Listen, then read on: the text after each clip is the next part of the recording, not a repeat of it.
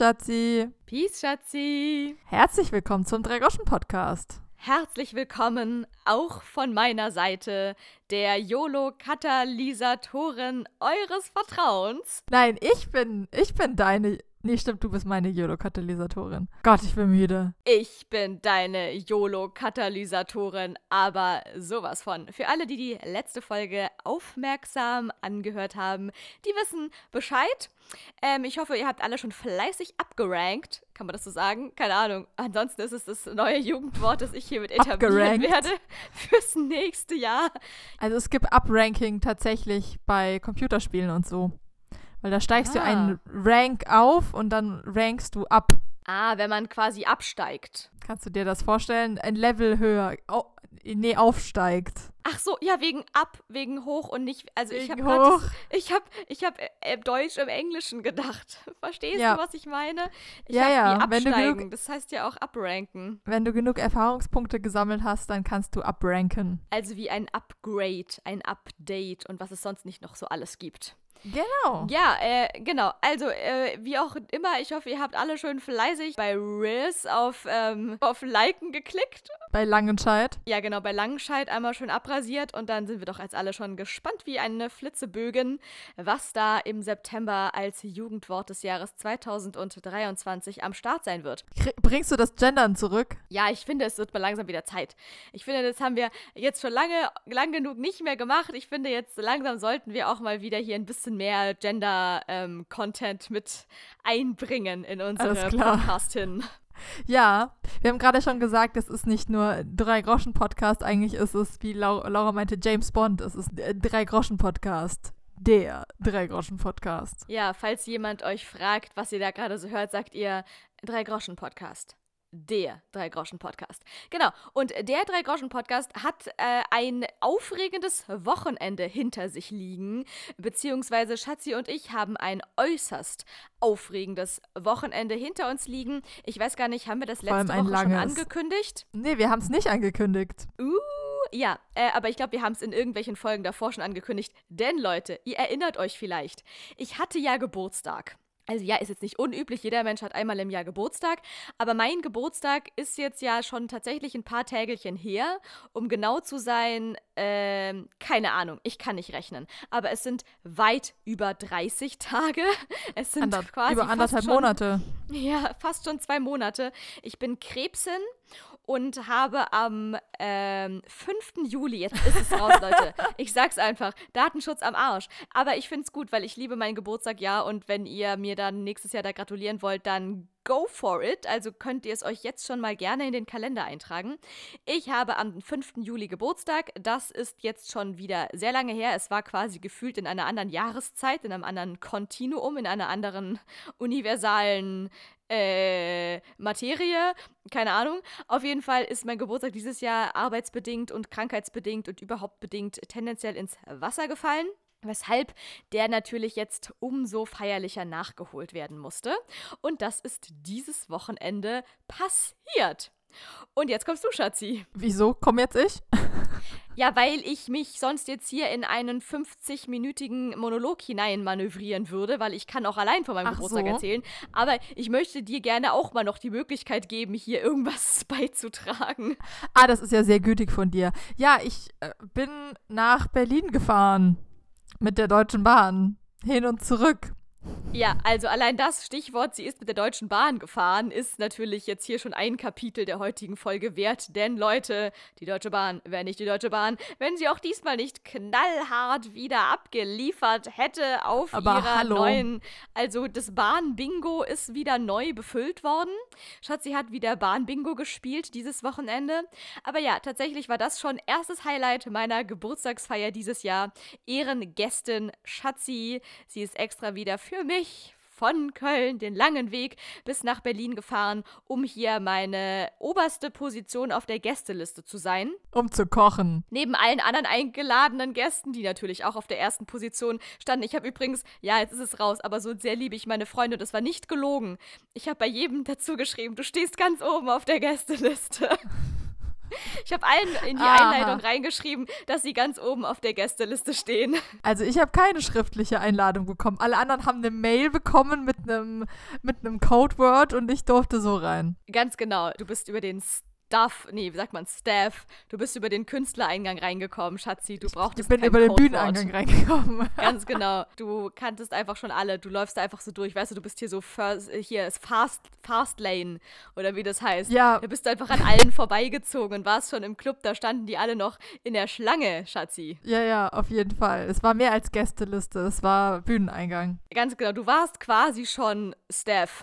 Ah, ja, eben, also ein bisschen Stafflist ist es ja auch, weil ich, ich koche ja auch immer. Was sehr süß ist. Ich bin ja da auch eigentlich als Gast auch eingeladen, aber deine Friends bedanken sich auch immer bei mir für mein Gastgebertum und mein Kochen.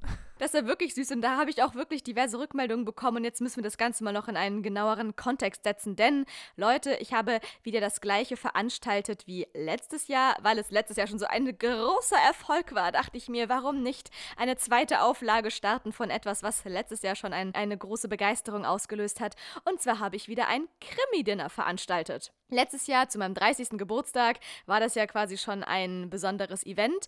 Ich sage jetzt nicht dazu, dass ich dieses Paket für das Krimi-Dinner, das kann man ja kaufen wie so ein Escape-Spiel oder so im Buchladen eures Vertrauens. Wann hast du es bekommen? Hatte ich ja auch erst anderthalb, lass es anderthalb Jahre gewesen sein, hatte ich vielleicht da irgendwie schon bei mir zu Hause rumliegen. Vielleicht hat es mir irgendjemand, mit dem ich mich hier auch gerade in einem Gespräch befinde, vor ge gefühlten Ewigkeiten mal zu Weihnachten geschenkt. So Ja. als Anreiz. Könntest du ja mal machen mit deinen Freundinnen. Und dann dachte ich mir aber schon damals, ja, ich werde es machen, aber nicht vor meinem 30. Geburtstag. Also wenn, dann kann ich das ja auch nur zu meinem 30. Geburtstag veranstalten, das ist ja ganz klar.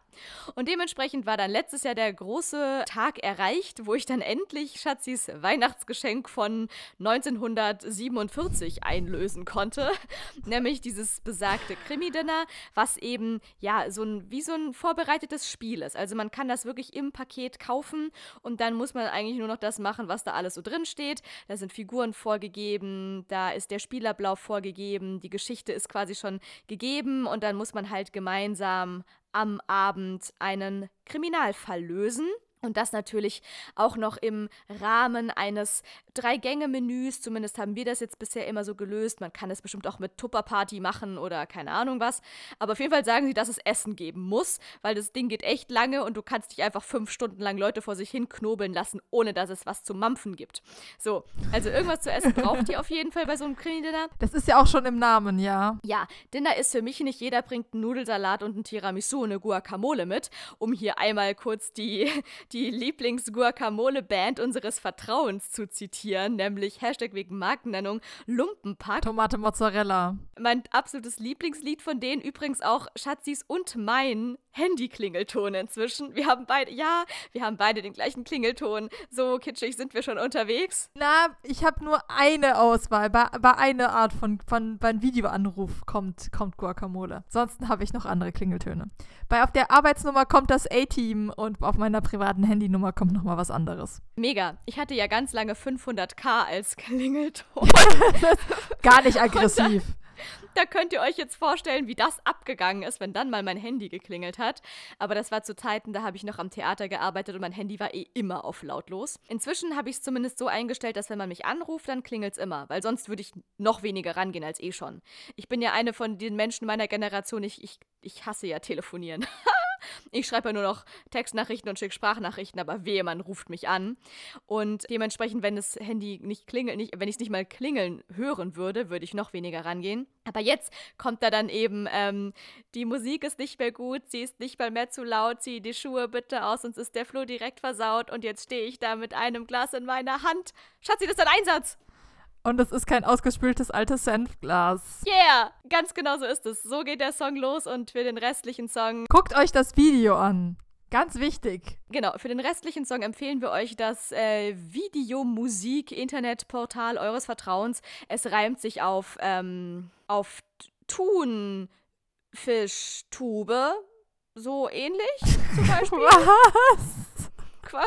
Du sprichst in Rätseln. Also, ähm, es, es reimt sich. Egal, wo ihr es anguckt, ist ja egal. Ihr müsst nur das Video angucken, weil das Video ist wirklich Kunst. So sieht's aus. So, auf jeden Fall geht es da auch darum, dass äh, Menschen heutzutage nur noch irgendwie Tomate, Mozzarella und Guacamole zu irgendwelchen Partys mitbringen und das ist natürlich unter meiner Würde.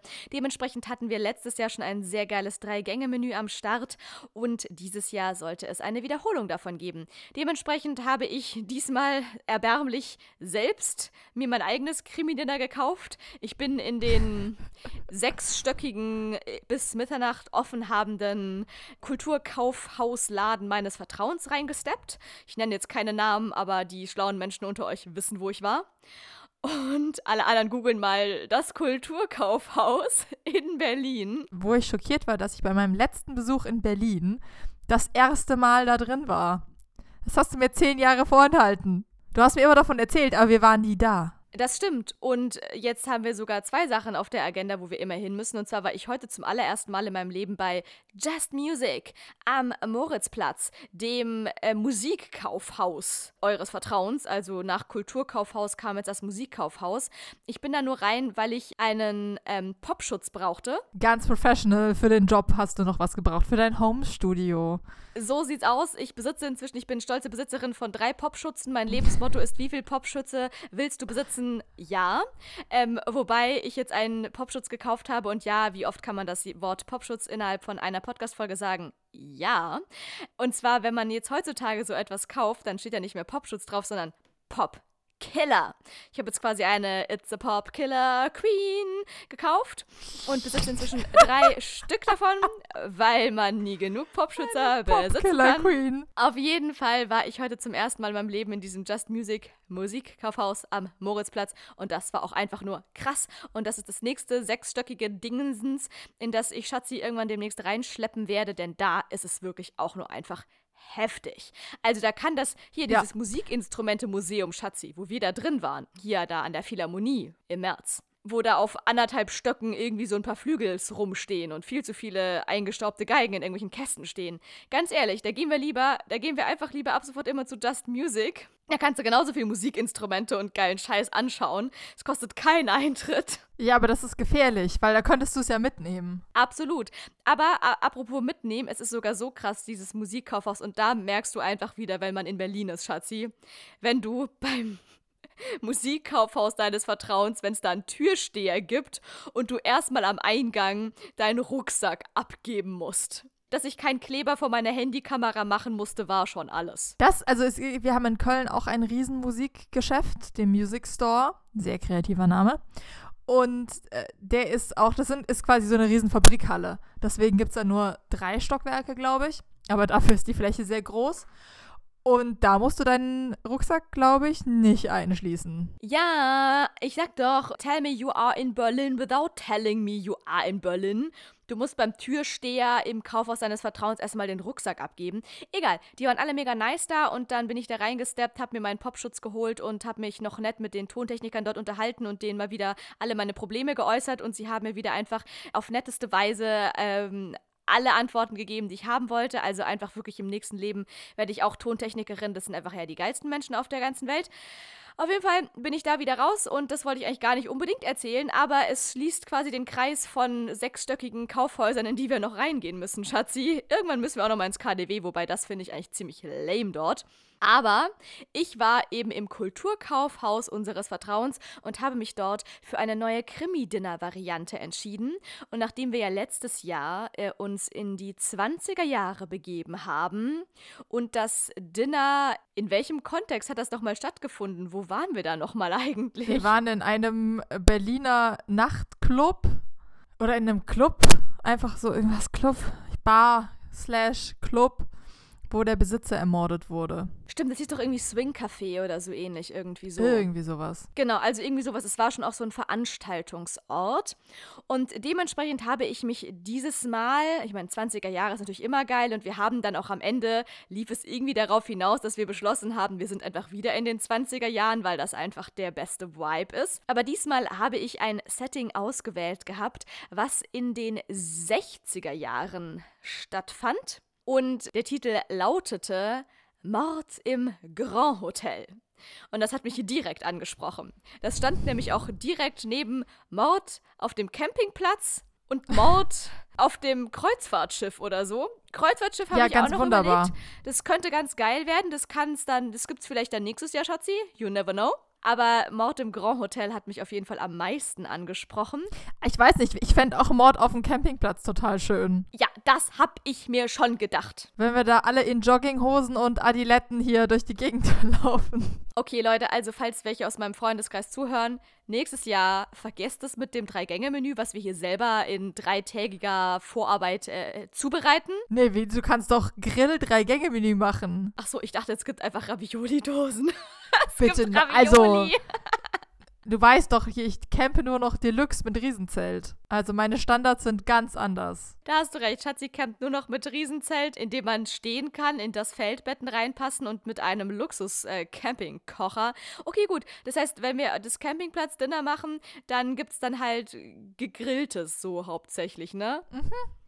Ja. Viel gegrilltes. Das ist der Campingplatz-Vibe. Und Dessert muss ich mir mal noch überlegen. Kaltschale. Kaltschale. Genau.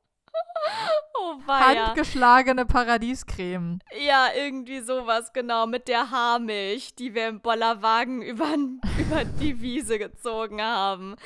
Oh, Leute. Ja. Nee, nee, nee. Also dieses Jahr wurde es erstmal nochmal wieder ein bisschen luxuriöser. Und zwar war das Setting dieses äh, Kriminaldinners das, das tollste, beste Fünf-Sterne-Hotel, das die Welt jemals gesehen haben soll, eröffnet werden sollte in keiner geringeren Stadt als New York. Das heißt, wir sind natürlich von der Stadt, die niemals schläft, letztes Jahr Berlin zu der Stadt, die wirklich niemals schläft, nämlich New York, übergewechselt und haben dieses Jahr, ähm, also jetzt letztes Wochenende, das Grand Hotel nach New York versetzt und dort sollte eben dieses, diese große Eröffnungsfeier stattfinden. Und im Zuge dieser Eröffnungsfeier gab es dann eben einen Mord. Eine junge, aufstrebende Schauspielerin wurde tot in ihrer Badewanne entdeckt. Und die Polizei kam, hat alles abgesperrt. Und die Gäste, die High Society, die eingeladen war, inklusive dem Hotelbesitzer und seiner Ehefrau, saßen in der Lobby fest und haben dann gedacht, na gut, okay, egal. Wenn wir jetzt hier auf die Polizei warten müssen, dann können wir die Zeit ja jetzt auch selber nutzen und uns da mal irgendwie fleißig machen und, sagt man das, fleißig machen? Nee, nützlich Nein. machen. Und äh, da auch mal selber den Mörder raussuchen. Und ich erzähle euch das alles, weil, da kommen wir jetzt zu dem Punkt, der das ausgelöst hat. Du vorhin ja meintest, die Leute haben sich auch alle bei dir bedankt. Und es hatte auch tatsächlich irgendwie dieses Jahr noch besser in den Kontext gepasst als eh schon, denn ich habe ganz geschickt besetzt. Und zwar habe ich Schatzi und mich als Ehepaar besetzt. Natürlich, na klar. Obwohl wir haben uns gar nicht so viel gekabbelt. Nee, wir waren eigentlich wirklich ein gutes Dreamteam. Sowohl in der Geschichte haben wir sehr gut die ähm, Haltung bewahrt und haben unsere Konflikte sehr gut unterm Teppich gehalten, als auch im Real Life. Und Schatzi war quasi als der große Hotelbesitzer besetzt, der ja dann wiederum im Spiel der Gastgeber war und äh, die Eröffnungsrede gehalten hat und alle willkommen geheißen hat und so quasi der Gastgeber dieses Hotels war.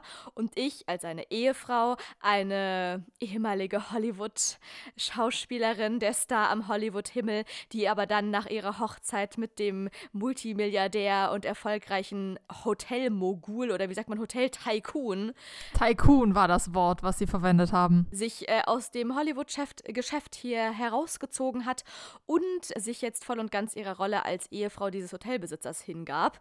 So, ähm, habe ich gespielt und war aber natürlich dann wiederum offiziell die Gastgeberin des Abends an sich. Also waren wir wirklich beide auf eine Art Gastgeber.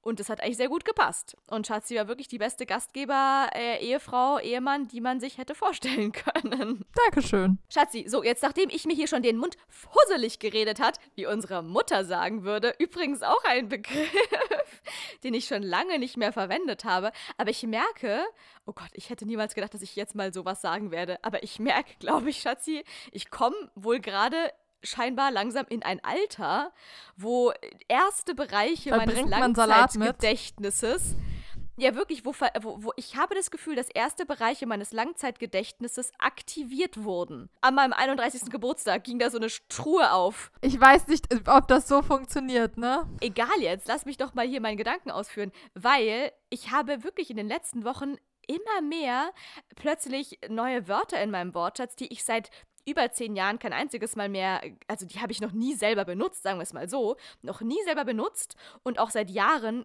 kaum mehr gehört. Diese Wörter sind nämlich alle aus dem Wortschatz unserer Eltern. Und das sind alles auch so spezielle Wörter, die oder so Redewendungen, die jetzt sonst auch niemand sagt, mit denen ich aufgewachsen bin, die ich teilweise als Kind täglich gehört habe. Aber jetzt halt eigentlich gar nicht mehr. Und ich habe sie selber nie gesagt, weil warum soll ich das sagen? Aber sowas wie den Mund sich fusselig reden, hat unsere Mutter immer gesagt, wenn sie uns vorgelesen hat und nach dreieinhalb Stunden oder wie auch immer wir gesagt haben, noch eine Geschichte, noch eine Geschichte und sie immer, nein, jetzt habe ich mir den Mund schon fusselig geredet, jetzt ist gut mit Vorlesen. Wir waren sehr krasse Vorlese-Junkies, Schatzi und ich. Ja, du, du noch viel mehr als ich. Oh yes. Ja, und jetzt zum ersten Mal in meinem Leben habe ich dieses Wort einfach so frei heraus intuitiv selbst verwendet. Was da los? Ja, das frei. Ich sag's dir, die Truhe mit meinem Langzeitgedächtnis ist sich am öffnen. So, nachdem ich mich hier, nachdem ich mich hier vor allem den Mund fusselig geredet habe mit hier Kontextualisierung, Schatzi, meine dramaturgische Arbeit ist hiermit erledigt. Dann Aha. erzähl doch mal aus deiner Perspektive. Wie hast du es erlebt? Wie war das Krimi-Dinner für dich? Was waren deine Highlights? Was waren deine Lowlights? Und wie viel Kochlöffel gibst du dem Abend? Oh Gott. Also wir können erstmal auflösen in der Hinsicht, dass wir diesmal den Mörder gefasst haben. Juhu, Trommelwirbel, Konfetti, etc. Wir waren diesmal analytisch genug unterwegs, den Mörder zu finden und ihn zu überführen. Das ist uns letztes Mal nicht gelungen. Letztes Mal haben wir uns in äh, hitzige Debatten reinziehen lassen und irgendwelche Fremdgeh-Liebesverwirrungen uns äh, von davon überzeugen lassen. Und diesmal haben wir den Mörder aber gefunden.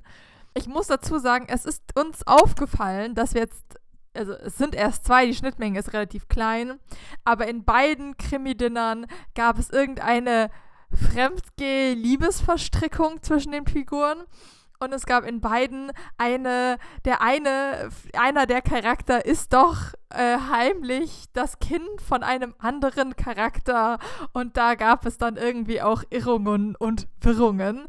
Also äh, lasst es uns mal wissen, wenn die andere schon gespielt hat, ob dieser Trope sich wirklich durchzieht und dass es immer irgendein uneheliches Kind gibt, wovon der eine noch nichts erfahren hat und so.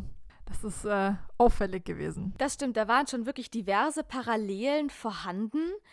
Wobei man dazu sagen muss, wenn man äh, so ein genereller Krimi-Junkie ist wie ich und jeden dahergelaufenen Drei-Groschen-Roman mal schnell liest, wo es so um eine Krimi-Geschichte geht und auch gerne, gerne, gerne zum Einschlafen und runterkommen, gerne gesehen meinerseits äh, zum Einschlafen irgendwelche kriminalistischen Vorabendserien. Um hier mal ein paar Names zu droppen. Die Rosenheim Cops, Notruf Hafenkante, Vapo, Konstanz, Soko Kitzbühel und wie sie nicht alle oh heißen. mein Gott. Hallo, ich meine, Entschuldigung, andere Menschen hören sich Pumuckel zum Einschlafen an, ja? Ja, du, ich, ich höre ja ganz anderes hier, aber ich muss auch sagen, diese ganzen Kriminal-Dinge haben mich immer nicht so gecatcht wie jetzt Rettungsflieger oder so. Ich bin hier eher Team, Team Rettungsflieger bei den Vorabendserien. Ja, ich merke schon, Schatzi ist tatsächlich, was unsere familiären Geschmäcker betrifft an Vorabendserien, Äh, alleine auf weiter Flur. fällt sie ordentlich aus der Reihe, ganz genau. Denn wir anderen Familienmitglieder sind da schon ziemliche Krimi-Mimis. Um hier ohne Krimi geht die Mimi nie ins Bett zu zitieren. Boah, Bill Ramsey, wow. Also ich weiß, es gibt Abende bei uns in der Familie, da haben wir erst so schön 19.25 Uhr die Rosenheim-Cops geschaut, dann im Anschluss irgendwie so den, irgend so einen Tatort-Wiederholung oder keine Ahnung was. Ich weiß, die Rosenheim-Cops kommen nicht sonntags, deswegen macht es mit dem. Tatort keinen Sinn. Aber irgendeinen Polizeiruf oder so, gern gesehen, irgend so Durchschnitts-Krimi, den halt so die Öffentlich-Rechtlichen da gerne mal produzieren. Und dann danach dann noch ab 22 Uhr natürlich dann noch Die irgendwie einen von diesen Skandinavier. die, genau, die Skandinavier dann noch oben drauf, mal noch so schön, äh, um sich ins Bett zu schunkeln. Und dann hat man halt einfach von 19.25 Uhr bis 24 Uhr einfach nichts anderes geschaut als Krimis. Dementsprechend bin ich, was die Kriminaldramaturgie betrifft, da auch sehr bewandert und kann sagen, es wiederholt sich gerne auch viel. Weil, hier, das wird doch auch in jedem Tatort immer gesagt. Wie war das mit der Statistik? 90% aller Morde sind Eifersuchtstaten oder Beziehungstaten oder irgendwie ich sowas? Ich habe keine Ahnung. Aber jetzt ganz ehrlich, man kann ja irgendwie Eifersucht oder äh, Beziehungsmord haben und kann die Leute trotzdem irgendwie anders zusammenbringen als oh, du bist aber das uneheliche Kind, was jetzt aus der Versenkung kam und eigentlich nur deine Anerkennung wollte oder so. Absolut. Wenn ich mal ein Krimi schreiben werde, Schatzi, da wirst du gar nichts durchblicken. Der wird undurchschaubar sein bis zur letzten Sekunde. Ja, aber diesmal war es tatsächlich so, es gab wieder diverse Verstrickungen und Affären und uneheliche Kinder, ungeborene Kinder, beides mm, auf einmal. Alles. Uneheliche, ungeborene Kinder, auch das.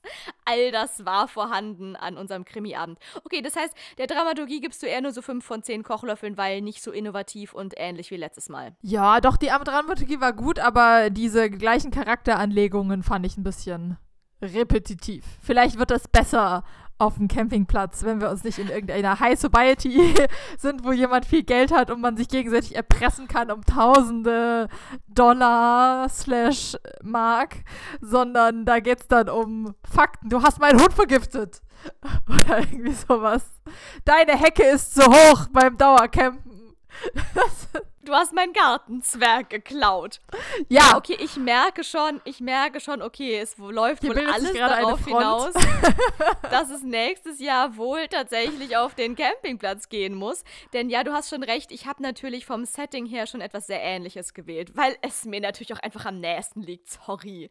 Letztes Jahr der Berliner Nachtclub, Nachtclub. und dieses Jahr das New Yorker Fünf-Sterne-Hotel.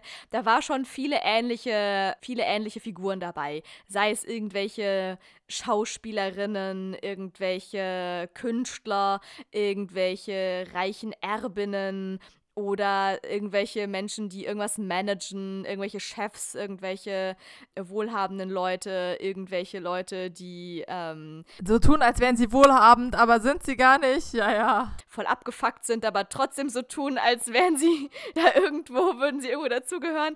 Also ja, der Cast war schon rein von den Figuren sehr ähnlich und dementsprechend waren natürlich auch die Verstrickungen sehr ähnlich, denn Leute, ich sag euch, wie es ist, in der Kultur- und Künstlerbranche, da ist das halt nun mal so. Da haben alle irgendwelche Affären und alle Kinder sind prinzipiell erstmal ungewollt und unehelich. Also das liegt ja einfach auch alles auf der Hand. Dementsprechend hat man noch anderes zu erwarten. Also ja, deswegen, jetzt hast du mich überzeugt, Schatzi. Nächstes Jahr wird es auf den Campingplatz geben. Und ich werde jetzt schon mal über mein Outfit nachdenken müssen. Jogginghose Adiletten. Steht dir sicher auch super. Ich glaube ja. Ich glaube, das werde ich mal, das werde ich äh, mit, mit Würde tragen nächstes Jahr. Mhm. Ich glaube auch. So, wie war der Abend noch so? Es war auf jeden Fall wie immer tolle Gesellschaft. Das hat sehr viel Spaß gemacht. Eine sehr illustre Runde, wie immer. Und ich finde auch, dass das Essen auch ganz gut, ganz gut geklappt hat, oder? Ja, bis auf, bis, bis auf äh, bis die auf ein eine oder andere Drama. kleine oder größere Panne und dramatische Szenen. Also einmal, ich würde sagen, die Vorspeise, also wir können ja mal das Dinner revealen, was wir uns ausgedacht hatten. Dieses Jahr, ich wollte einfach auch generell auf jeden Fall was anderes haben als letztes Jahr. Und dieses Jahr haben wir uns ja im, im New Yorker Setting ähm, empfunden. Deswegen dachte ich so, was Italienisches passt irgendwie zu New York. Das passt zu New York York auf jeden Fall. Little Italy und so. Absolut. Deswegen haben wir da eher so ein mediterranes Menü am Start gehabt. Die Vorspeise bestand aus Bruschetta oder wie sagt man, Pro, Pro, Proschetta? Proschetta. Proschetta gab's. Und es war so eher, da glaube ich, das hat am meisten, also das er hat am meisten abgestunken im Re zum Rest des Abends, weil wir leider die falschen Tomaten auf dem Markt gekauft haben. Wir haben uns gesteigert. Wir sind extra auf den Markt gegangen, um dort äh, für eine Million, tausend Trillionen ähm, Goldtaler frische Tomaten vom Markt zu kaufen, in der Hoffnung, dass die aromatisch eine Bombe sind und wir da nur noch ein bisschen Olivenöl und Fleur de Sel drüber streufeln müssen essen. Habe ich gerade Streufeln, Streufeln, gesagt? Ja, cool. Du hast Streufeln gesagt. Überhaupt. Das ist, ja, das haben wir aber auch gemacht, weil wisst ihr, wenn ich Salz benutze, dann wird da gestreufelt. Das ist nämlich eine Mischung aus Streuen und Häufeln. Ja, Da wird okay. quasi streuenderweise ein Haufen gebildet. Das ist das, was ich mache, wenn ich mir Salz irgendwo drauf streufel. Auf jeden Fall, ja, haben wir da gedacht, wir können da ganz toll einfach nur ein bisschen gutes Brot anbraten. Wir haben, wir haben immer noch die billigeren, teuren genommen und das war einfach nicht, nicht. Aber ich finde, wir haben das mit dem Fleur de Sel und mit, mit dem Olivenöl und dem frischen Basilikum definitiv rausgerissen. Absolut, wir haben alles gegeben, aber tatsächlich leider die Tomaten hätten ein bisschen aromatischer sein können. Ja, ich werde nie wieder diese Tomaten auf diesem Markt kaufen. Das ist ja wohl unterirdisch. Ganz schlechte Werbung geht nicht zu diesem Stand äh, auf diesen Markt. Ähm, ihr wisst Wow. ganz genau, was ich meine. Scherz. Ja, also das hätte ein bisschen besser sein können, aber ansonsten, ja, ge Bruschetta geht immer. Ich meine, Brot mit Tomate, was willst du da falsch machen? Außer jemand mag keine Tomate. Was es ja oft genug gibt in dieser Gesellschaft, was ich nicht nachvollziehen kann, weil ich finde, Tomaten ist das geilste Gemüse. Hast du ein Lieblingsgemüse, Schatzi? Ja, hast du Mais, ne? Mais und Karotten. Nein, Karotten. Karotten sind dein Lieblingsgemüse. Was für mich so immer die absolute Ironie ist, weil ich habe ja unglaublich schlechte Augen. Und wenn mir dann immer irgendeiner so aus Spaß erzählt hat, haha, da musst du mehr Karotten essen, ich immer dachte, Leute, ich liebe Karotten. Ich esse irgendwie ein Kilo Karotten die Woche. Ich glaube nicht, dass es daran liegt, dass ich nicht kar genug Karotten esse, dass meine Augen nicht gut sind. Das stimmt. Ich glaube, das ist ja eh so ein bisschen so ein Mythos. Ich meine, wenn du wirklich irgendwo eine, wie sagt man, Disposition hast oder so, dann wirst du da auch mit so ein bisschen Ernährung auch nichts rausholen können. Aber Vitamin A ist ja, Karotten haben ja viel Vitamin A und Vitamin A hilft schon, die Gesundheit des Auges zu erhalten, wenn es halt vorher nicht schon im Arsch ist. Eben, da hast du recht. Ich meine, ich zum Beispiel mit meinem Eisenmangel, da sagt man ja auch hier Hülsenfrüchte, dies, das. Du weißt, was für ein Hummus-Junkie ich bin. Ich esse gefühlt auch pro Woche 5 Kilo Hülsenfrüchte in Form von Kichererbsen. Also, ich sag mal so, meinem Eisenwert ist es herzlich egal. Aber sowas von herzlich egal. Das könnte ihm nicht egaler sein, wie viel Hülsenfrüchte ich zu mir nehme. Also ja, wenn, wenn da was im Arsch ist am Körper, dann hi- hilft da auch keine Kichererbse und keine Möhrchen mehr. Aber egal. Auf jeden Fall, mein Lieblingsgemüse sind Tomaten. Auf jeden Fall, das war die Vorspeise, die war okay. Aber wenigstens hatten wir da alle Teller vollzählig und ähm, haben auch jedem etwas ausliefern können. Denn zum Hauptgang gab es leider eine tatsächlich etwas größere Panne, die mir noch sehr lange nachgehen wird. Ich hoffe, allen anderen äh, ist es gar nicht so schlimm ausgefallen. Also ich glaube, alle anderen waren absolut tiefenentspannt, nur du nicht. Was öfter mal vorkommt. Ja, dann erzähl doch mal, was ist denn da so passiert? Also Lauras Küche ist nicht so wahnsinnig groß. Als, als, als Vorfact. Und ich war so mitten am Kochen und hatte alles fertig und da stand ein Stapel Teller. Und ich ging davon aus, dass Laura mir einfach alle möglichen, äh, alle avai- available Teller hingestellt hat und dass sie auch nachgezählt hatte, ob das richtig genug Teller sind. Dann habe ich diese Teller auf alle Oberflächen verteilt, damit ich einfach direkt gleichmäßig verteilen und schöpfen kann. Und als es auf dem Tisch stand, fiel uns auf, dass es nur sieben Teller waren und nicht acht. Weil in irgendeinem Teller chillten halt noch Plattpfirsiche. Das heißt, die liebe. Was ich nicht gesehen habe, weil es waren einfach so total viele Teller und ich habe dann nicht mehr nachgezählt, als die Teller dann verteilt waren. Und die liebe Grete hatte dann leider keinen Teller gekriegt.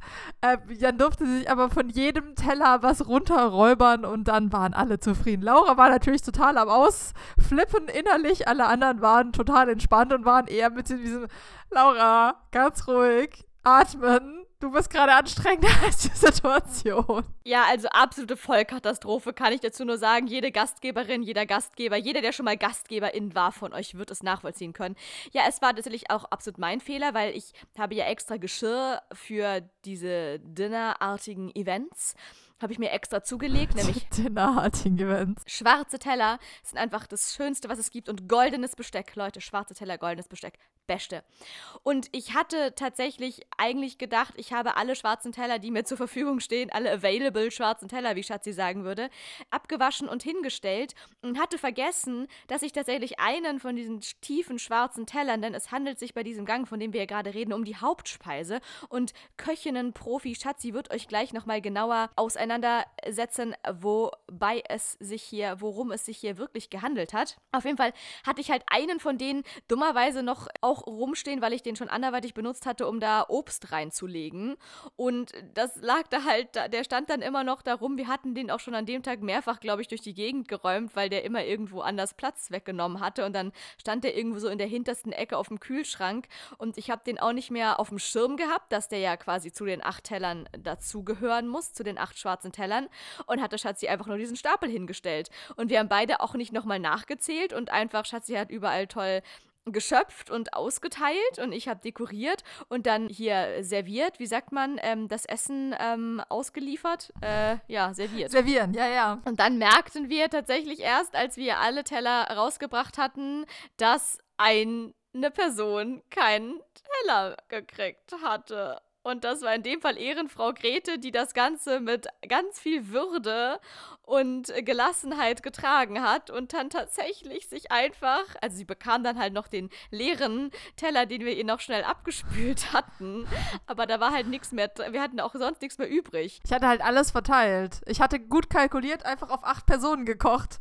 Ohne Reste haben wir gekocht. Das ist natürlich, jetzt merkt man tatsächlich, wir müssen immer, immer eine Portion nee, zu viel nee, kochen. ich koche nicht noch mehr. Vergiss es. Auf jeden Fall haben wir dann, ähm, ja, tatsächlich habe ich erst gesagt, oh Gott, Grete, ich nehme den Teller oder wir machen, wir sammeln alles nochmal ein und sortieren neu.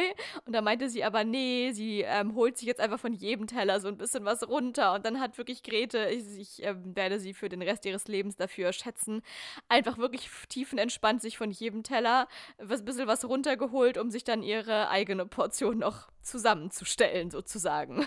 Ja, aber da waren auch alle total fein damit. Also es war gar keine so große Katastrophe. Um das jetzt zu erzählen, es gab Tagliatelle mit einer äh, weißen Knoblauchsoße auf Cashew-Basis und ein mediterranes Zucchini-Möhrengemüse mit Parmesan und Rucola obendrauf als Deko. Genau, und um das dazu zu sagen, es ist natürlich alles wieder all vegan gewesen, weil in meinem Freundeskreis irgendwie entweder alle vegan sind oder eine Laktoseintoleranz haben oder was weiß ich. Auf jeden Fall ist wie letztes Jahr auch alles natürlich zu 100% vegan gewesen, so auch dieses Menü und dementsprechend war diese helle, cremige Soße halt wirklich bestand hauptsächlich aus pürierten Cashews mit ganz viel Pflanzenmilch und noch ein bisschen Miso-Paste und... Und ganz viel Knoblauch. Holy moly. Ganz viel Knoblauch. Ich, ich fand es gar nicht so viel Knoblauch, aber gut, ich mag auch Knoblauch. Und ganz wichtig auch noch zu sagen, kam noch rein Hefeflocken. Mehr Hefe, ja. Das, deswegen habe ich nur gesagt, auf Cashew-Basis. Das erklärt eigentlich schon meistens, wo es hingeht. Okay, die Vegans unter euch, you, when you know, you know, sozusagen. Wenn jemand know, sagt auf Cashew-Basis, dann weiß man sofort Bescheid. Okay, alles klar, all vegan, vegan Vibes on, on fleek, sozusagen. Yes. Hat sehr geil yes. geschmeckt, Schatzi. Ich habe das Rezept zwar rausgesucht und ich habe hier äh, die Zutaten eingekauft, zusammen mit Schatzi zu teilen, aber das war tatsächlich dir komplett überlassen. Du hast einfach vor dich hingewerkelt. Ich habe da nix, ich habe da nicht mal was geschnippelt dieses Mal. Ich war komplett lost. Ich habe einfach nur den ganzen Zeit den Tisch gedeckt und Selfies gemacht. Und Schatzi hat hier tatsächlich bei 85 Grad. Ja, aber hallo. Oh mein und 100% Gott. Luftfeuchtigkeit, denn ungefähr so, also die Wetter, Wettersituation letztes Wochenende war ja außerhalb äh, der Küche schon hart am Limit. Also es hatte 33 Grad draußen, in der Wohnung hatte es 27 Grad und in der Küche war es so, dass wenn ich die Küchentür aufgemacht habe, die Wohnung mir kühl vorkam. Und es besser war, das Fenster zu öffnen, als die Küche fensterlos zu haben. Also könnt ihr euch ungefähr vorstellen, wie viel Grad es in dieser Küche hatte. Ja, um es mit Kraftclubs Worten zu sagen, denn in der Küche waren 44 Grad.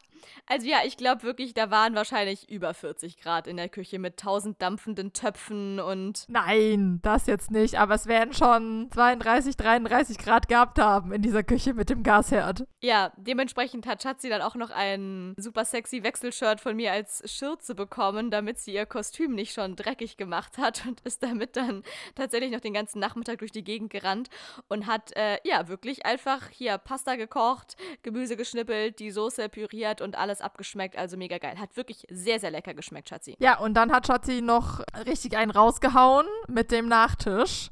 Alle waren vollkommen begeistert. Ja, das freut mich, dass das alle so sagen, weil ihr wisst ja, alle, die sich an letztes Jahr erinnern und falls nicht, hört euch die Folge nochmal an. Da gab es ja einen mittel, mittelschweren, katastrophalen Zwischenfall. Letztes Jahr war auch hoch, große Begeisterung. Letztes Jahr habe ich ja auch eine vegane Torte zum Nachtisch machen wollen. Also ich habe sie am Ende auch gemacht. Du hast es gemacht? Nur in zwei Anläufen. Genau. Ich habe nur zwei Anläufe gebraucht, ungefähr 100 Kilo Mehl und äh, 30 Kilo Zucker verballert und äh, mein, meine halben Nervenstränge irgendwo zwischen Backofen und Zitronenschale verloren. Ja, weil da war das Problem, ich habe halt einen ähm, Teig auch gemacht, der gebacken werden musste, aber natürlich ohne Ei, wie sich das gehört für einen guten veganen Kuchen. Tja, was macht man jetzt ohne Ei? Ja klar, da macht man halt ein, ganz einfach Natron rein. Kein Problem. Nur Natron reagiert halt leider nur, wenn man da irgendwie noch ein bisschen kleines, feines Zitronenträufelchen da noch mit drauf macht. Und ja, das habe ich vielleicht einfach vergessen beim ersten Anlauf und habe dann da komplett versagt und der, der Teig war ein einziges Bricket. Das hätten wir für unseren Camping, das hätten wir campingmäßig dann nochmal als Deko Schatzi. verwenden können, als Grill Grillkohle. Das wäre das richtige Setting dafür gewesen. Naja, auf jeden Fall, das war letztes Jahr, große Katastrophe. Ich musste den Teig nochmal komplett neu backen, äh, war schweißgebadet von oben bis unten. Naja, aber der Witz war, dass am Ende dann auch am nächsten Tag, ich konnte diese Torte schon gar nicht mehr sehen, ich hatte gar keinen Bock mehr auf die Scheiße, aber alle dann meinten, dass das äh, mega geschmeckt hätte. Und dieses Jahr dachte ich mir, okay, gut, ich mache ein anderes Rezept. Dieses Jahr wird nichts mehr gebacken. Außerdem ist es eh viel zu warm für den Backofen. Da habe ich so eine No-Bake, ein, ein No-Bake-Cake gemacht. So einen Kuchen, der am Ende nur in den ähm, Kühlschrank muss und da vor sich hin chillen darf. Den hat der Kühlschrank gebacken. Ja, den hat der Kühlschrank gebacken, ganz genau. Äh, hier, wie alt muss man sein, um diese Werbung noch zu kennen, Schatzi? Meldet euch mal alle, wenn ihr diese Werbung noch kennt. Auf jeden Fall war das ein tatsächlich ganz äh, geiles Rezept eigentlich mit äh, sehr geilen Zutaten nämlich hauptsächlich unterschiedlichen Aggregatzuständen von einer bestimmten Keksorte. Ich weiß jetzt nicht, ob ich den Namen nennen darf, wegen Ach, Markennennung, aber wir nennen ja eh ständig Namen. Und zwar, es ist auch gerade so ein bisschen im Trend, weil überall, es gibt es ja als Eis, als, als Zimtschnecken, als alles äh, gibt es gerade irgendwie so diesen Keks äh, überall omnipräsent. Und wie ich auch schon am Abend gesagt habe, also der heißt ungefähr so wie ein Teil einer sehr gehypten Serie auf Netflix. Und da wird übrigens auch der Soundtrack total gehypt. Schatzi, sag doch einfach, dass es Lotuskekse Nein, ich versuche jetzt diesen Soundtrack zu imitieren.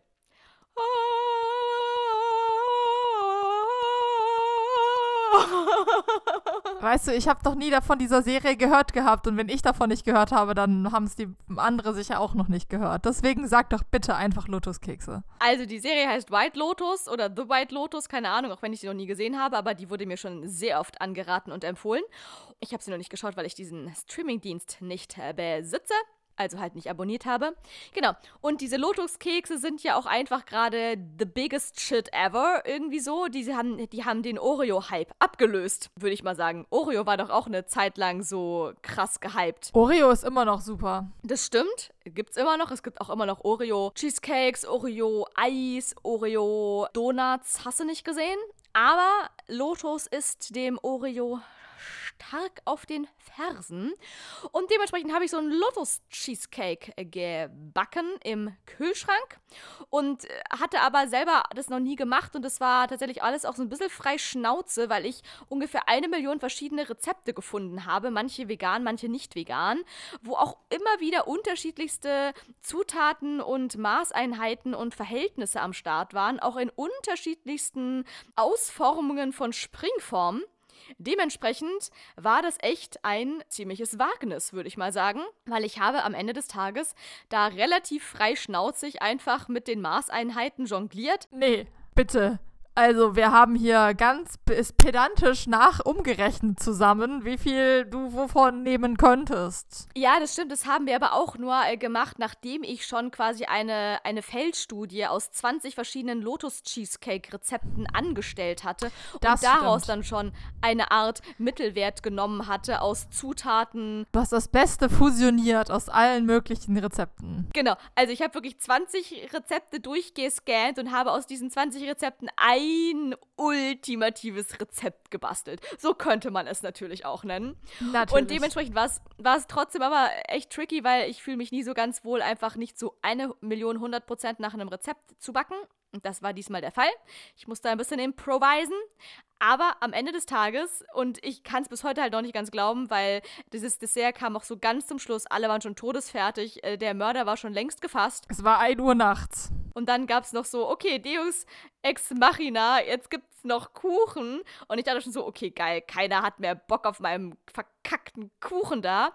Aber wenn man Schatzi glauben mag, scheint es doch noch vielleicht ein kleines, feines Highlight gewesen zu sein. Absolut. Ich glaube, wenn du die anderen fragst, fanden die es auch ein Highlight. Also Grete hat gesagt, sie hat den ganzen nächsten Tag ihrem Freund noch von diesem Kuchen vorgeschwärmt.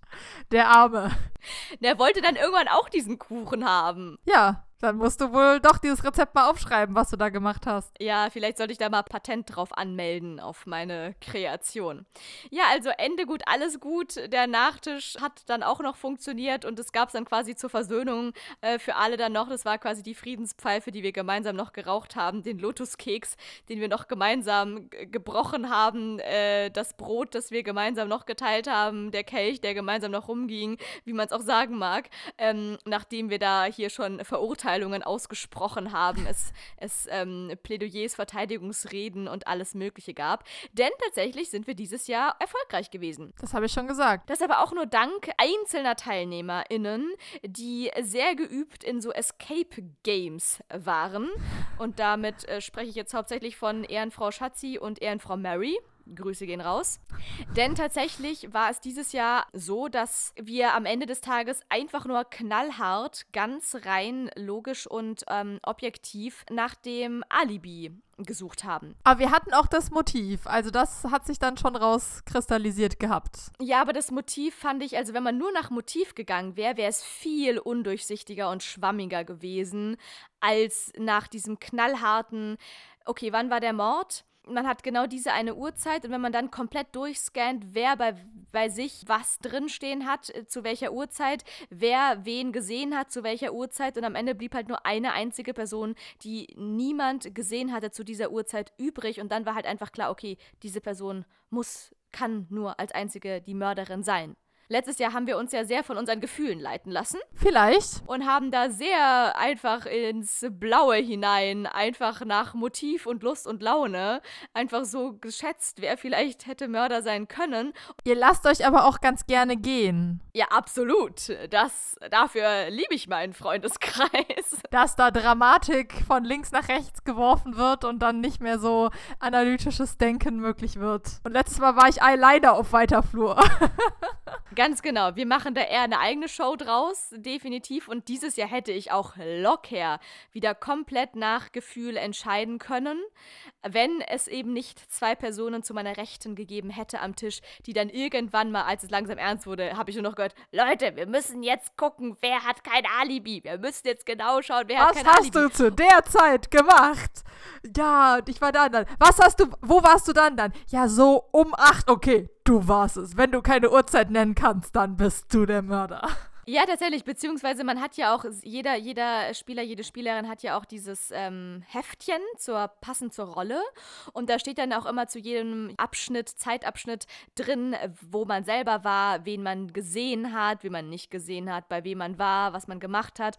Und danach konnte man sehr, sehr gut dann auch ausschließen, weil am Ende hat jeder irgendwo irgendwen von den anderen gesehen und nur eine Person wurde halt zu dem Zeitpunkt von niemandem irgendwo gesehen. Ja, haben wir gut gelöst. Ja, wer, war, war erfolgreich der Abend. Absolut, nur dass danach einfach alle todestot waren, weil es irgendwie doch sehr lang war und sehr heiß und irgendwie waren alle danach einfach nur noch fertig mit der Welt. Ja, das aber, das ist ja okay. Nachts um halb zwei. Ja, das stimmt. Wenn ich denke, nach manchen, nach Partys, nach einer guten Party muss man auch auf eine Art ein bisschen fertig sein.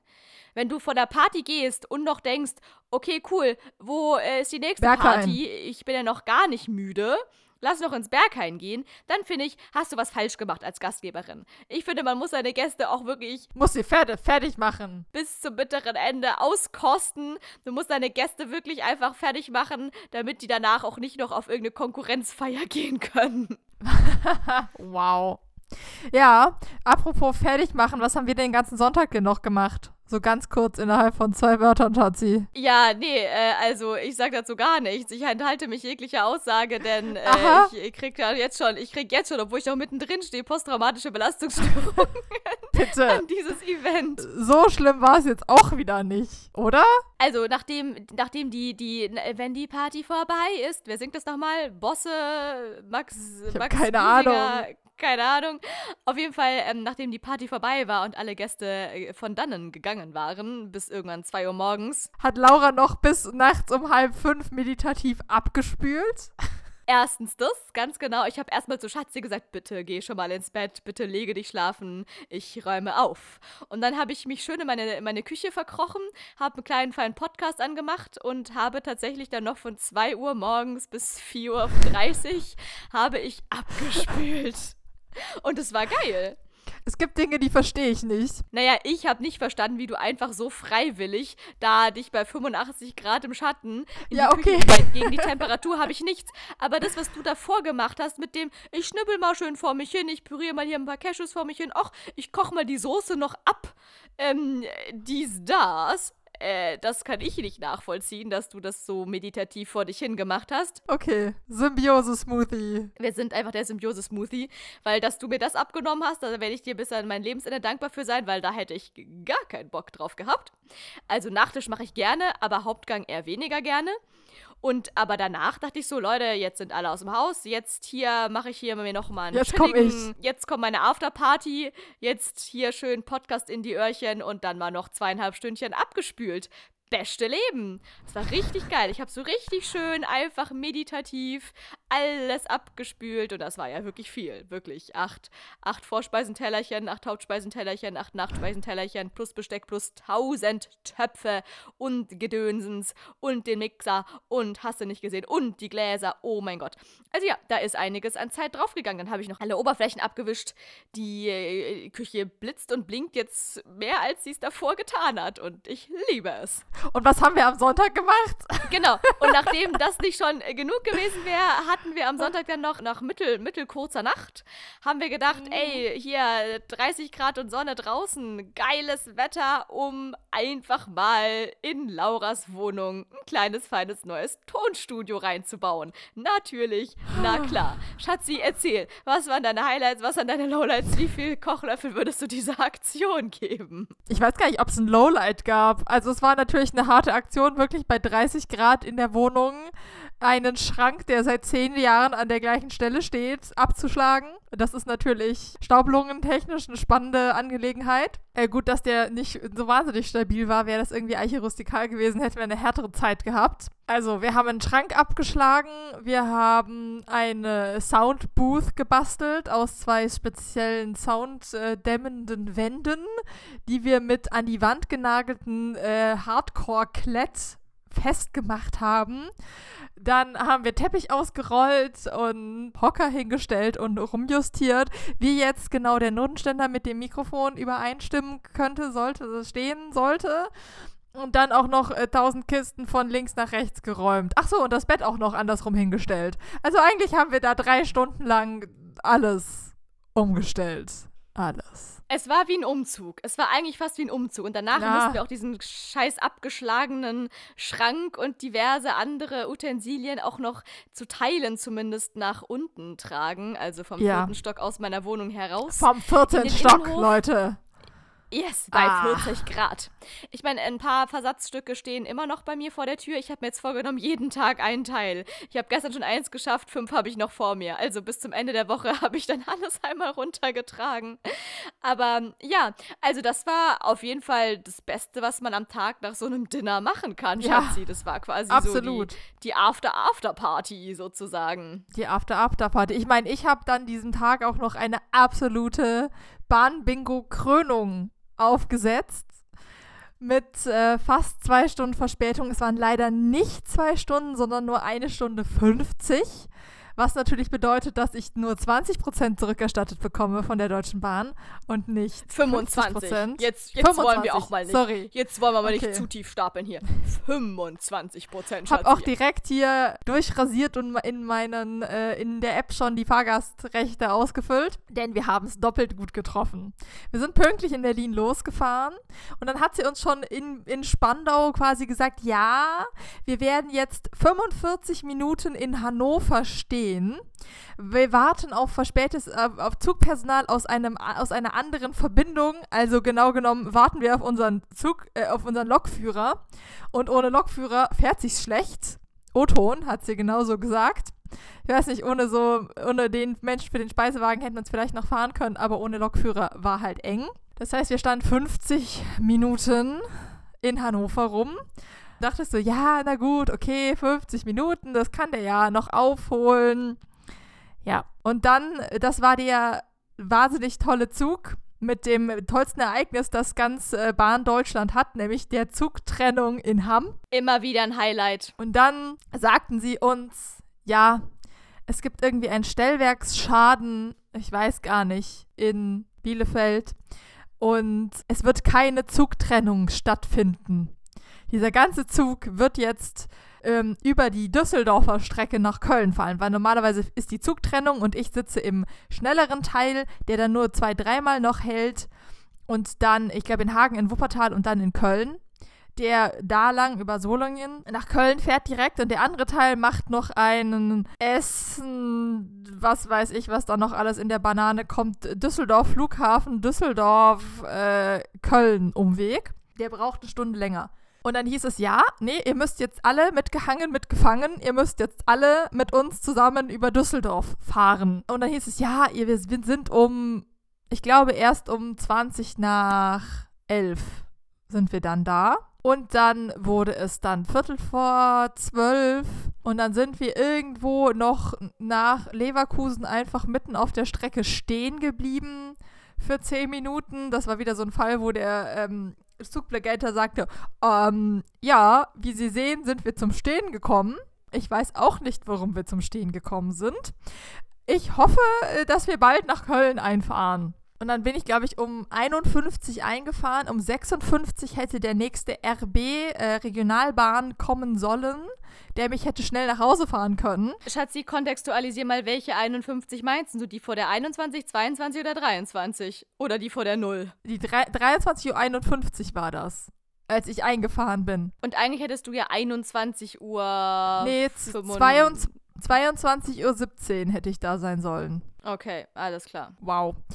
Ja, ich hätte direkt fünf Minuten später in einen RB steigen können, der ist einfach gar nicht aufgetaucht.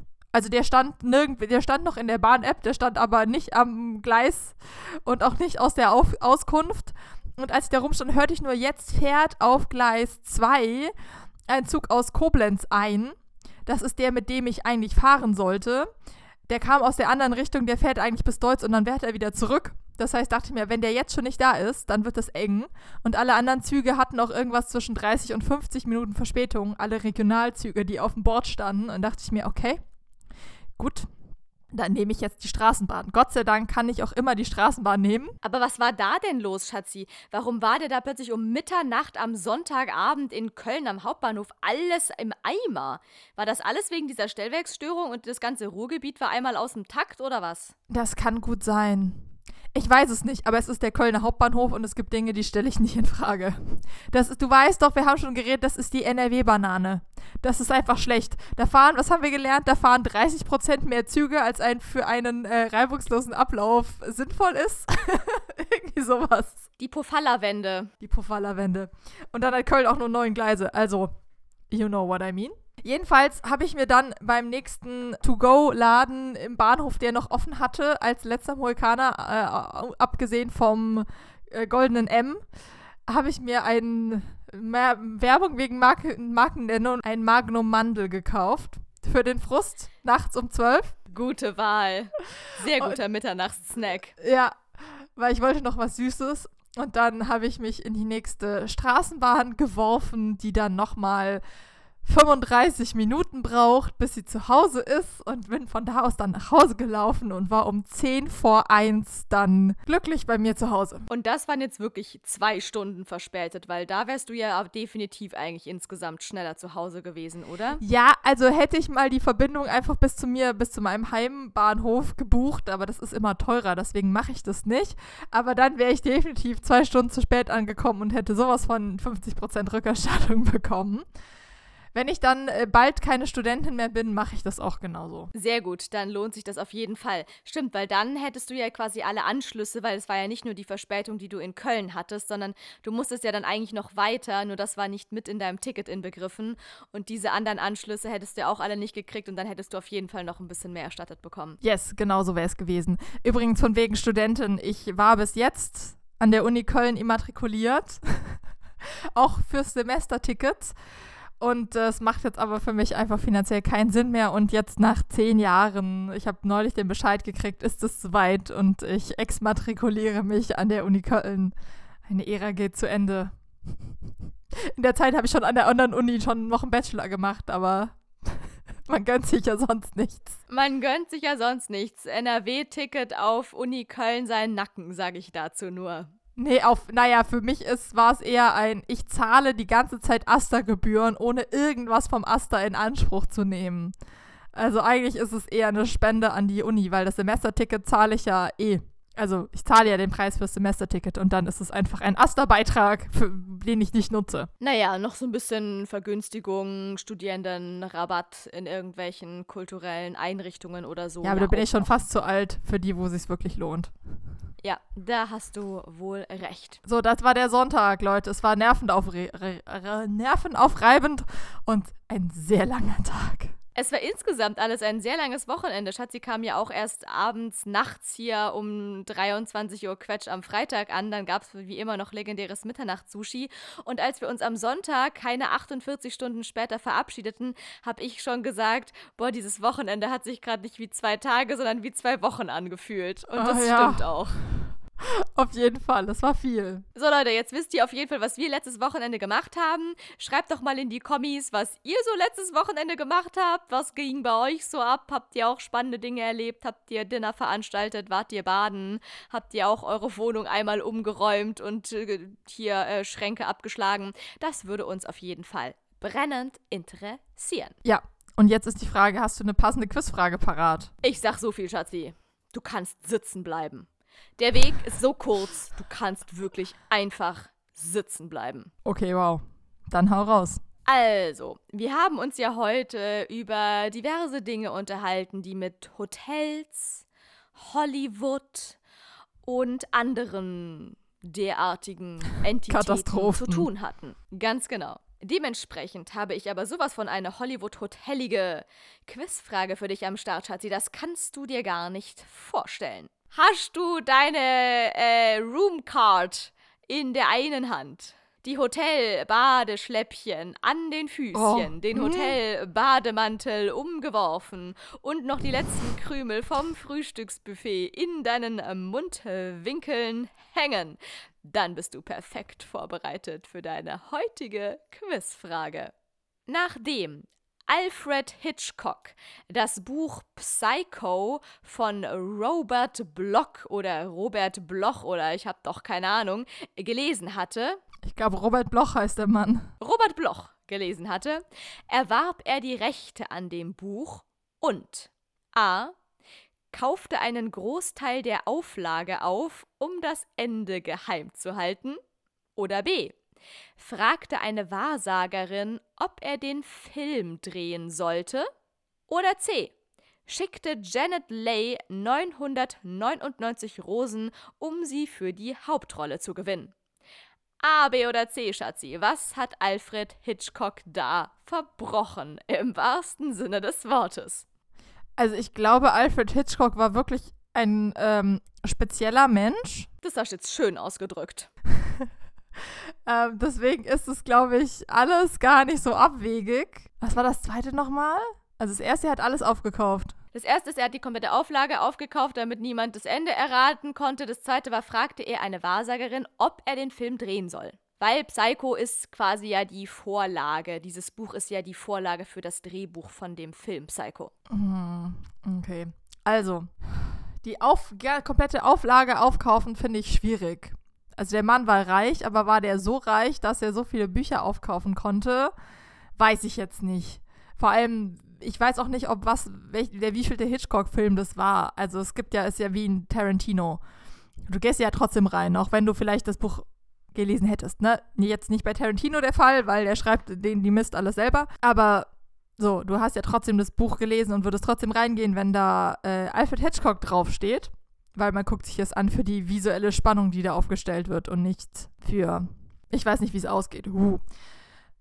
Ich weiß nicht, ob Alfred wie Alfred Hitchcock so zu Wahrsagerinnen stand. Ach, ich nehme jetzt einfach mal so aus dem Bauch raus C, dass er direkt dachte, du, das, du wirst meine Hauptperson, du wirst meine Hauptdarstellerin und er schickt ihr Rosen um sie davon zu überzeugen. Alles klar. Schatzi entscheidet sich äh, nach gut abgewogenem äh, Bauchgefühl noch mit Lotus-Keks-Geschmack im Bauch für Antwortmöglichkeit Nummer C, dass Alfred Hitchcock so psycho war, dass er für den Film Psycho der Hauptdarstellerin Janet Leigh 999 Rosen geschickt hat, beziehungsweise der Hauptdarstellerin in Spee 999 Rosen geschickt hat, damit sie dann sagt, okay, gut, davor, ich fand das Drehbuch zwar eigentlich kacke und habe eigentlich gar keinen Bock auf die Rolle, aber gut, diese 999 Rosen haben mich überzeugt.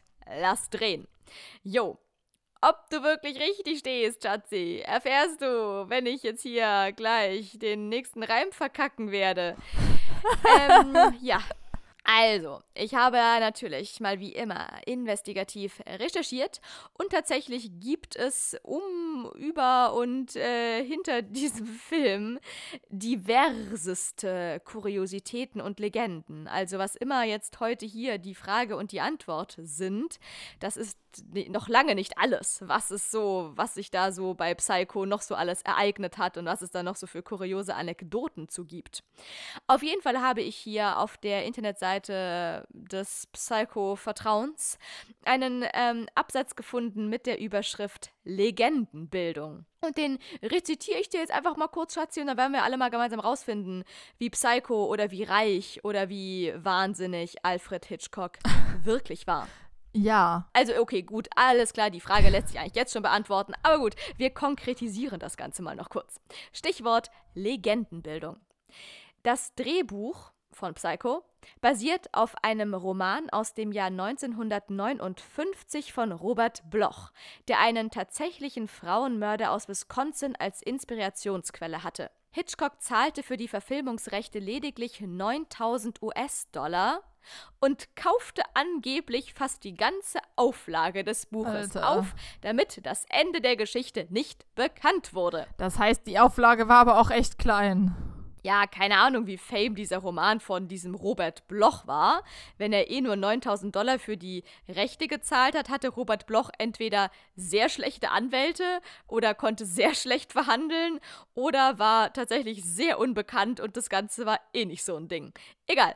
Auf jeden Fall zu seinen Absichten, also von den Absichten zu den Absichten von Alfred Hitchcock, das Projekt möglichst geheim zu halten, gehörte auch, dass unter einem falschen Titel gedreht wurde. Was jetzt tatsächlich nicht so ungewöhnlich ist, denn das passiert oft bei gerade auch großen Filmen. Ich sag nur Stichwort Sputnik. Sputnik. Ganz genau.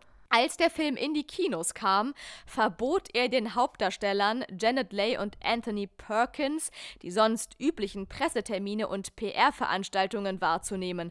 Also die HauptdarstellerInnen durften nicht mal zu Pressekonferenzen gehen, weil das sonst schon wieder zu viel Verratung gewesen wäre. Hier übrigens äh, kann ich Fun Fact über Marvel raushauen. Mark Ruffalo, der der Hulk spielt, der ist notorisch ah, ja. dafür, dass er immer ausplaudert bei dem, diesem Pressezirkus, dass er irgendwelche Enten ausplaudert.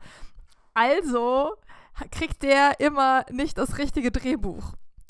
Der, der kriegt halt irgendwie so fünf Drehbücher mit unterschiedlichen Enden, wo unterschiedliche Szenen drin sind. Er sagt, okay, wir spielen heute die Szene, wir spielen heute die Szene, wir spielen heute die Szene. Aber Mark Ruffalo wird nicht verraten, wie alles am Ende zusammenspielt, damit er es gar nicht ausplaudern kann, weil er es nicht weiß. Und es gibt eine tolle Szene, wo irgendwie der ganze Cast von Endgame, also diese ganzen Avengers zusammensitzen und er dann meint, ja, und hier, was weiß ich, die äh, Beerdigungsszene und das war so und so und, und alle so, ja, wir wussten das. Wie, ihr wusstet das? Ja, alle haben das Ende gekriegt, außer du. Ja, ich glaube, darüber haben wir sogar schon mal geredet. Ich weiß noch nicht, ob in diesem Podcast oder außerhalb Ich- auf so, Mike. ja. Aber ja, davon habe ich auch gehört. Ich finde es super lustig. Also wirklich einfach super lustig, aber auch ein bisschen tragic, weil dafür gibt es bestimmt einen eigenen Mitarbeiter oder eine eigene Mitarbeiterin, die nur dafür da ist, für diesen Dude nochmal fünf weitere Drehbücher zu erstellen. Aber es gibt auch sicher auch für Nebenrollen, die dann nur, nur das irgendwie bekommen und ähm, ich weiß nicht, bei Marvel ist da, wird da sicher Millionen allein in Geheimhaltung am Set gesteckt. Absolut, das habe ich ja selber schon am eigenen Leib zu spüren bekommen. Das ist richtig krass. So, auf jeden Fall weiter geht's. Es gab keinerlei Pressevorführungen, was die Filmkritiker zwang, den Film in vollbesetzten Premierenkinos mit Publikum anzuschauen. Okay, das ist wirklich ein geiler Marketing-Gag. Aber das ist doch der Witz bei Psycho, oder? Dass alle da mitleiden. Eine Strategie, die sie schon bei Exploitation-Filmen anderer Regisseure bewährt hatte. Also tatsächlich, ähm, ja, krasse Sache. Bei Psycho gab es wohl wirklich diverse Neuigkeiten, Besonderheiten. Aber ja, ich finde auch, das, so, das hat vielleicht auch ähm, dem Filmerlebnis der JournalistInnen keinen Abbruch getan, das nicht alleine im dunklen Kinosaal sehen zu müssen. Vielleicht war das psychologisch auch ganz gut, dass man da wenigstens noch gemeinsam mit dem Premierenpublikum im Saal saß und danach noch zur Beruhigung einen kleinen Premierensekt schlürfen durfte und dann nicht am helllichten Tag so, so Pressevorführungen sind ja auch irgendwie immer tags. Und dann geht man da bei hellem Sonnenschein ins Kino, guckt sich irgendwie Mord und Totschlag zwischen 10 und 12 Uhr Psycho vormittags an. an und dann geht man raus und dann soll man irgendwie Mittag essen und den restlichen Tag noch bestreiten. Also da gehe ich doch lieber abends in der Premiere und äh, mache danach noch kleine Abrissparty und am nächsten Tag ist alles wieder gut. Ja, da spricht das Theaterkind. Definitiv. Falls ihr sonst noch irgendwelche Tipps und Tricks haben wollt, wie man mit äh, spannenden Vorstellungen umgehen kann, just DM me. Äh, ansonsten, Leute, bester Tipp. Einfach noch zweieinhalb Stunden abspülen und parallel irgendeinen kleinen Podcast hören. Das bringt euch auf jeden Fall richtig runter. Meditation ist nichts dagegen. In diesem Sinne, Leute. Ähm, Schatzi, hast du noch was zu sagen? Hast du was auf Nee. dem Herzen? Willst du uns noch was Nee. mitgeben? Nee, Schatzi ist, Schatzi ist äh, over and out. Äh, Schatzi ist doch irgendwo, hängt doch irgendwo zwischen Bielefeld und Wuppertal rum. Das gibt's doch zu. Ja, das ist eine ganz schöne Strecke, ja. Da kann man gut hängen. Jo, in diesem Sinne, Leute, ähm, ich hoffe, wir haben euch jetzt Krimi-Dinner technisch wieder auf den neuesten Stand gebracht. Für weitere Menüideen, die ich nächstes Jahr bei meinem Camping-Krimi-Dinner so an den Start bringen könnte, bin ich sehr dankbar. Also, falls ihr da irgendwelche Inspirationen oder schon irgendwelche Visionen haben solltet, dann meldet euch gern. Ansonsten bin ich jetzt erstmal raus und muss mal weiter noch äh, mich in meine neue Tonkabine begeben und da Soundcheck, äh, Soundcheck of my life machen, das. Die ist noch nicht komplett fein getuned. Da fehlen noch die letzten kleinen Feinheiten an der Mikrofonposition, die mir gerade jeglichen Schlaf rauben. In diesem Sinne, Leute, mal gucken, wie weit ich nächste Woche dann bin, wie viel Soundcheck-Takes ich dann aufgenommen habe, ob auf meiner Festplatte noch Platz sein wird oder nicht. Wir werden es alle nächste Woche erfahren. In diesem Sinne, ich mache jetzt dann weiter Soundchecks. Bin ich in Güllen? Ähm, äh, äh, 500k. Ähm, mein Leben ist nicht cool. Mein Leben ist ein Arschloch. In diesem Sinne, bleibt, stay healthy, stay happy, stay, äh, stay wild. Äh, YOLO, YOLO, Digga, Shish. Wir hören uns nächste Woche wieder. Bis zum nächsten Mal und tschüss. Bis zum nächsten Mal. Tschüss.